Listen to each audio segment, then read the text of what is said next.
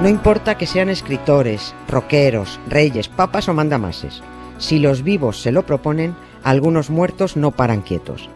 Todas sus peripecias te las cuento en Polvo Eres, en exclusiva en Podimo. Regístrate gratis en el link de la descripción.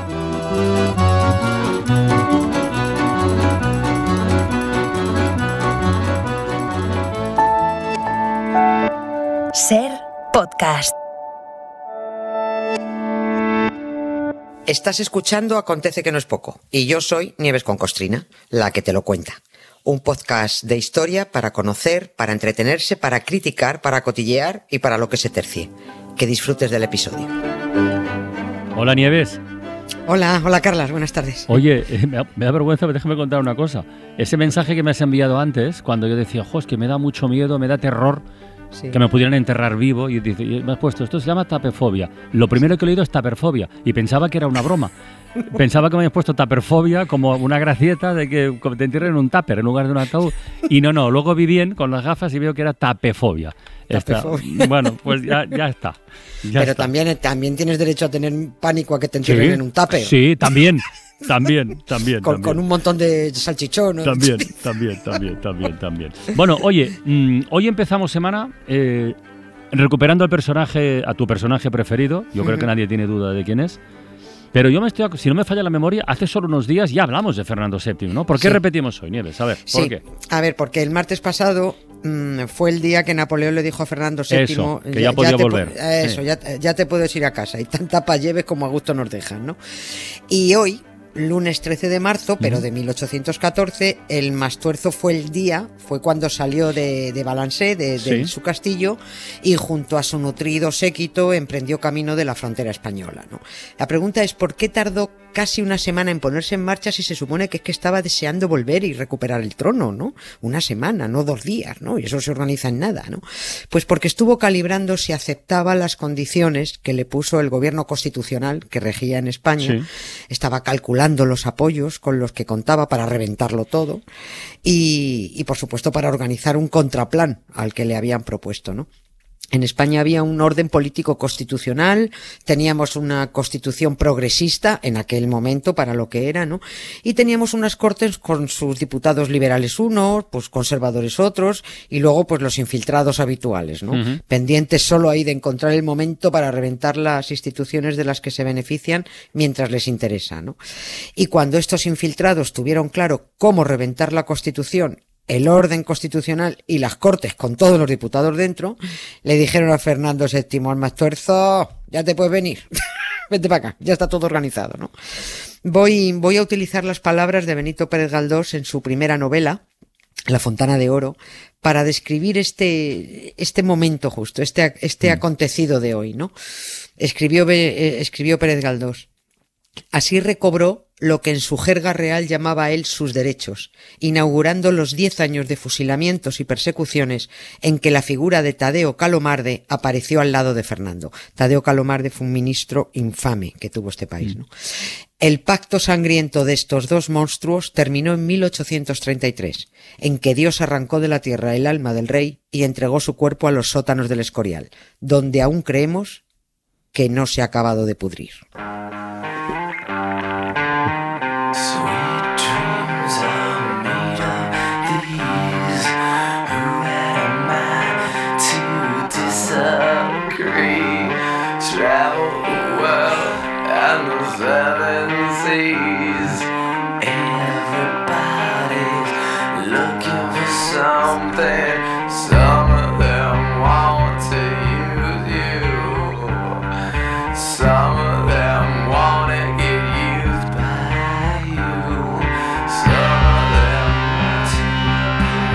Se quedó a gusto Pérez Galdós, ¿eh? Bueno, Sí, sí, sí.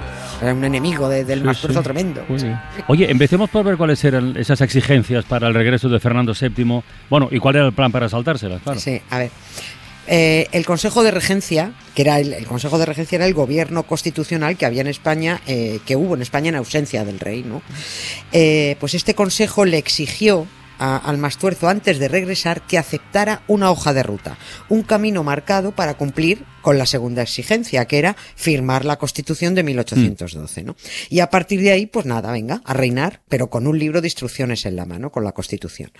Mm, Siempre lo decimos, el principal problema de todos los gobiernos de este país, pero desde hace 200 años, que dicen además ser progresistas, es fiarse de la palabra del Borbón, ¿no? Porque por mucho que juren, siempre te la van a volver a jurar, a jugar, siempre, ¿no? El gobierno constitucional de entonces desconfiaba mucho de la palabra de- de- del Mastuerzo, ¿no? Por eso en las semanas previas al regreso, algunos diputados querían que Fernando regresara a España como príncipe y que no se le reconociera como rey ni se le presentara obediencia hasta que, y leo, en el seno del Congreso Nacional preste juramento previsto en el artículo 173 de la Constitución. Tenía que hacer eso y luego ya se le hacía rey, pero mientras no. Pero también había propuestas en contra. Había propuestas delirantes de los diputados anticonstitucionalistas, que eran los que habían jurado la Constitución solo por estar dentro para cargarse las cortes desde dentro. ¿Y estos qué decían? ¿Qué propuestas hacían para que, que los que se oponían a que Fernando jurara la Constitución? Madre mía, ¿eh? había, la, la hizo la, la propuesta como portavoz de estos locos, la hizo el diputado por Sevilla, Juan López Reina, que se subió a la tribuna y dijo, el señor don Fernando nació con un derecho a la absoluta soberanía de la nación española. Es indispensable que siga ejerciendo la soberanía absoluta desde el momento que pise la raya. La raya era la frontera, ¿no? Se refiere a la frontera, pero bueno, la Cámara entendió que este tío se había metido algo, ¿no? Y de hecho fue expulsado inmediatamente de la Cámara porque con esas declaraciones se estaba saltando la propia Constitución que había jurado él, ¿no? Y no solo fue expulsado también porque eh, por muy aforado que fuera, también estaban aforados entonces, por muy aforado que fuera se, se acordó entre todos detenerlo y juzgarlo pero no lo pillaron, salió por pies. por pies. Y puesto que este era el ambiente en las cortes, el Mastuerzo no quería salir de Francia hasta que supiera eh, los apoyos con los que contaba para dar su golpe de Estado, ¿no? Por eso tardó, tardó una semana, ¿no? Finalmente hizo, bueno, pues como que aceptaba la hoja de ruta. Dijo, vale, venga, sí, estoy de acuerdo. Cruzó la frontera, llegó a Figueras, pasó por Girona, siguió a Tarragona, a Reus. O sea, impresionante cómo recibieron al Borbón más tuerzo en toda Cataluña. Yo te digo que si alguno revisa esto le va a dar algo. Fue tremendo, ¿no? Viva el rey, viva el absolutismo. Y estando en Reus, a finales de marzo, Mira. le dijo el, el general Palafox, hombre, rey, ¿por qué no te vienes a pasar la Semana Santa Zaragoza, que está ya aquí relativamente cerca, que verás cómo te van a recibir allí también los pavos de los españoles, ¿no? Y ya sabes, como es habitual, desenganchan los caballos de- del carruaje y, y tiran ellos, ¿no? Hay, hay un óleo muy bonito que luce en el Palacio Real de Madrid del pintor Miguel Parra, donde se ve a los, de ese, de ese episodio, donde se ve a los zaragozanos en tropel tirando del carruaje el día que el Mastuerzo entró, entró a la ciudad, a Zaragoza, ¿no? Era el 6 de abril de 1814. Y con esa visita a Zaragoza, saltándose la hoja de ruta impuesta por el gobierno, que le obligaba a seguir por la costa hasta, hasta Valencia para firmar allí la Constitución, con, con ese desafío, mm, lo que hizo el rey fue decir, eh, yo tiro por donde me da la gana y no por donde tú me digas. Con dinero y sin dinero, hago siempre lo que quiero y mi palabra es la ley. No tengo trono ni reina, ni nadie que me comprenda, pero sigo siendo el rey. De todas formas, uno que se desvía de Valencia y va a Zaragoza, no, no era suficiente pista para que las autoridades constitucionales supieran que Fernando VII no iba a cumplir. Porque, en fin, Estaba clarísimo, Digo. pero ¿y, y qué hacían ya? El problema es que ya estaba dentro, Ya. ya, estaba en España. O sea, los mismos diputados eh, habían reclamado el regreso de, de ese mastuerzo, de ese rey tarugo, sabiendo que era un traidor. Si es que la, la pifiaron, pero bien. Hacía dos semanas que había llegado a España y los zoquetes de los españoles estaban gritando por las calles viva el absolutismo, no viva la Constitución, ¿no? El el magnífico recibimiento que Fernando VII iba teniendo ya le demostraba a él que no solo tenía de su lado aparte de los diputados, sino que los súbditos querían seguir siendo súbditos, ¿no? Estaba clarísimo.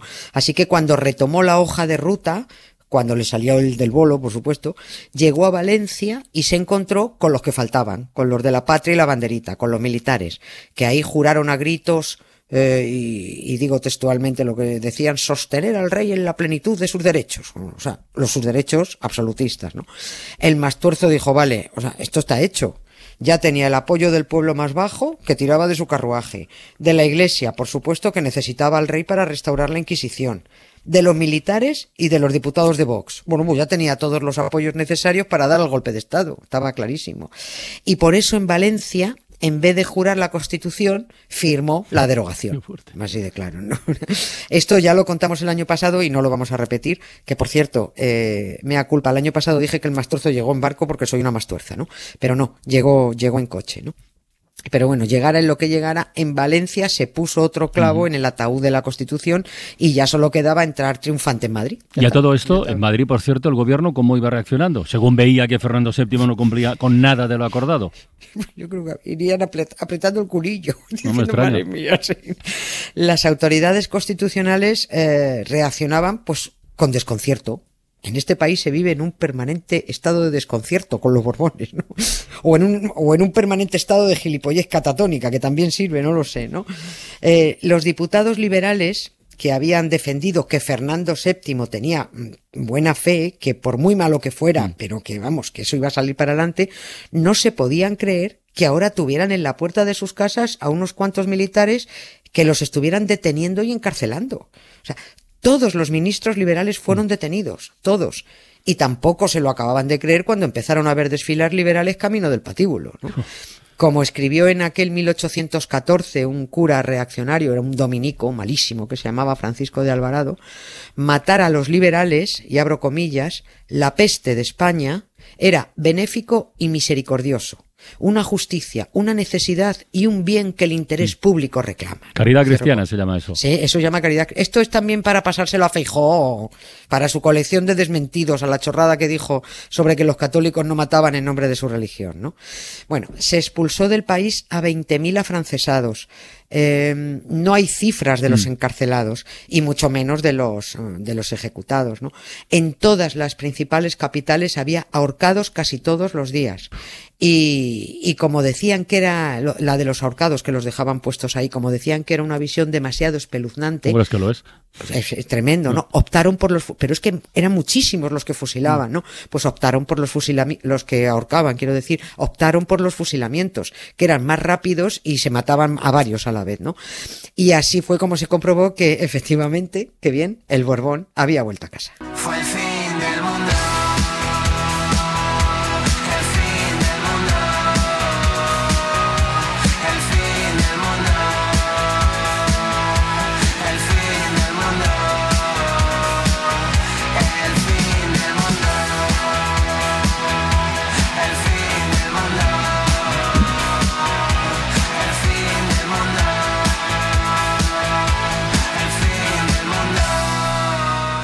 Oye, te he referido antes así de pasada a que todo esto de Fernando VII, eh, te he referido como un golpe de Estado. Em, yo no, no tengo ni idea. ¿eh? ¿Está así considerado por la sí, historia? ¿Está considerado Sí, como un golpe? Sí, sí, sí, así lo, hombre, así lo consideran los, Ah, vale, vale. los historiadores. Sí, sí, eso fue, un- fue un golpe, un golpe de estado, pues derribó el gobierno constitucional y además tiene, tiene una fecha concreta en el calendario, el, el 5 de mayo de 1814. Sí, sí, el 5M se, se consumó el, el golpe, ¿no? El general eh, Francisco Eguía se llamaba. disolvió las cortes, detuvo a todo el gobierno y a los políticos e intelectuales liberales a la espera de que llegara el elefante blanco, El a que elefante llegara blanco. el, sí, el Borbón, ¿no? En los siguientes días se disolvieron los ayuntamientos, se suprimieron las diputaciones, se restableció el sistema señorial y la Inquisición, por supuesto. Y con el pueblo ignorante celebrando el absolutismo, al menos eso parecía si mirabas la calle, ¿no? Porque se puso en marcha una red de montapollos alucinante que sabían organizar motines urbanos para hacer creer que el pueblo se levantaba espontáneamente contra algo o contra alguien, ¿no? Así se organizó en su momento el motín de Aranjuez y luego el levantamiento del 2 de mayo de Madrid, Sí. con el que siguen engañando a los menos avispados, haciéndoles creer que fue un levantamiento espontáneo popular. O sea, yo pienso contraprogramar en los ¿Qué te próximos días. Sí, lo- la gran farsa del 2 de mayo, que me tiene harta, el 2 de mayo madrileño, antes de que empiecen a dar la brasa mm, con todos los años, los medios de comunicación contando lo mismo, lo mismo, la gran mentira, los políticos, los militares, el tataranieto del Mastuerzo, contraprogramo.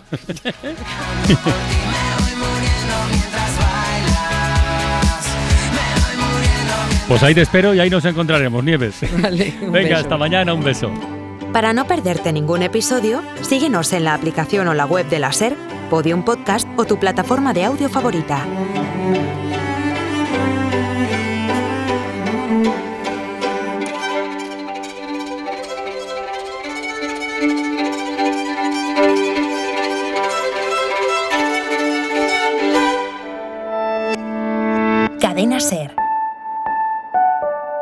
La radio.